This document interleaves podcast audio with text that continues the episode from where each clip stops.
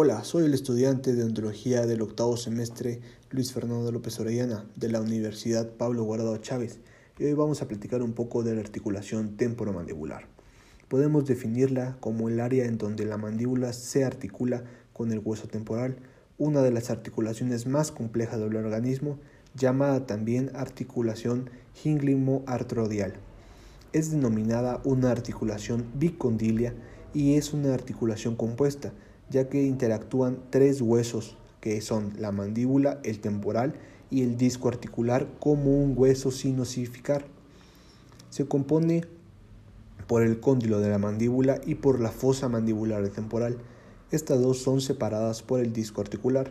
Interactúa también grandes, gran cantidad de vasos sanguíneos y terminaciones nerviosas, como la arteria meningia media, la arteria maxilar, la arteria, la arteria temporal, entre otras, e inervada por el nervio trigémino en su totalidad, al igual que los ligamentos que la conforman como es el ligamento capsular, los discales, el temporomandibular, entre otros, y a sus alrededores por los músculos de la masticación, el macetero, el temporal, los pterygoideos mediales y laterales y el digástrico.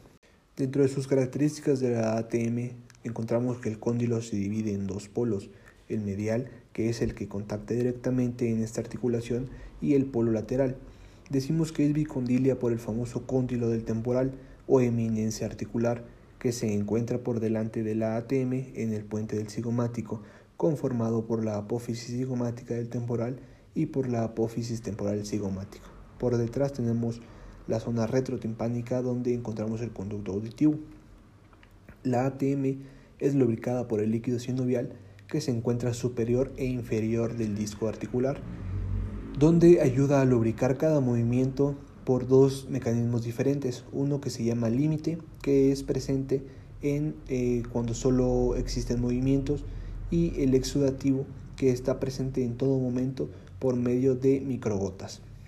La biomecánica de la ATM se divide en dos sistemas. El sistema articular, que se compone por el cóndilo y el disco articular, que gracias a su unión directa por los ligamentos discales producen el movimiento de rotación de la ATM. El segundo sistema, que es el cóndilo disco, que es la parte superior del disco, actúa sobre la fosa mandibular, ya que ésta no está fuertemente unida al disco, produce un movimiento libre como el movimiento de traslación.